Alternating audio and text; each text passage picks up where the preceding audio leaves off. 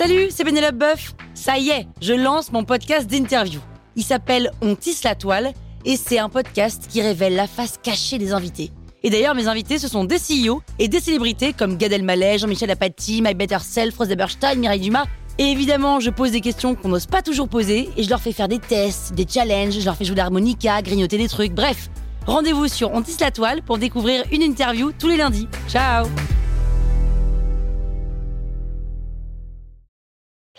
Sur écoute. Salut, c'est Aurélie Moulin. Vous voulez vous démarquer sur Instagram? Vous êtes au bon endroit.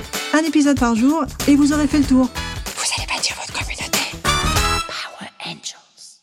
Vous entendez ce mot partout. Instagram par-ci, Instagram par-là. Vous savez pas exactement ce que c'est, ou plutôt si. Vous savez ce que c'est, vous êtes déjà dessus peut-être, mais vous savez pas quoi en faire. Alors écoutez bien cet épisode, je vais vous expliquer à quoi sert Instagram. Tout d'abord le nom. Instagram vient de instant et Telegram. Ça veut dire télégramme instantané.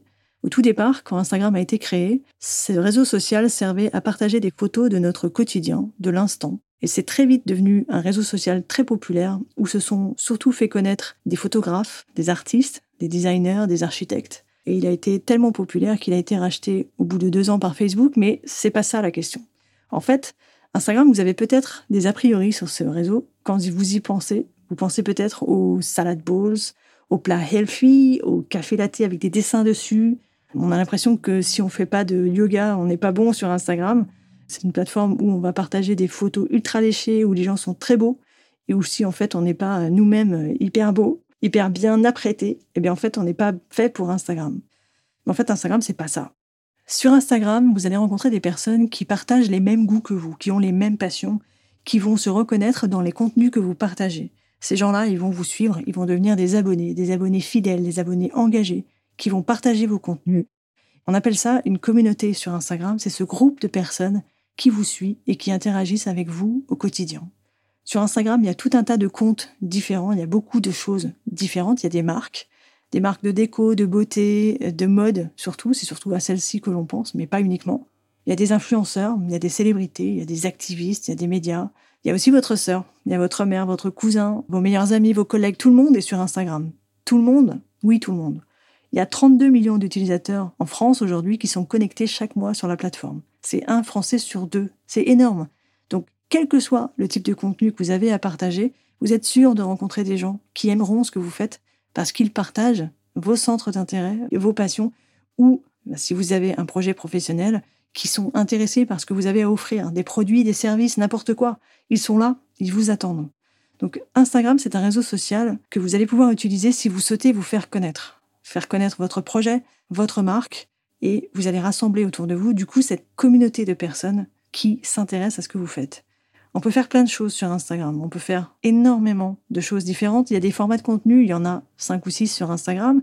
On peut publier des photos. On peut publier des vidéos. On peut faire des lives. On peut faire des sondages. On peut même organiser des collectes de dons pour l'organisation de votre choix.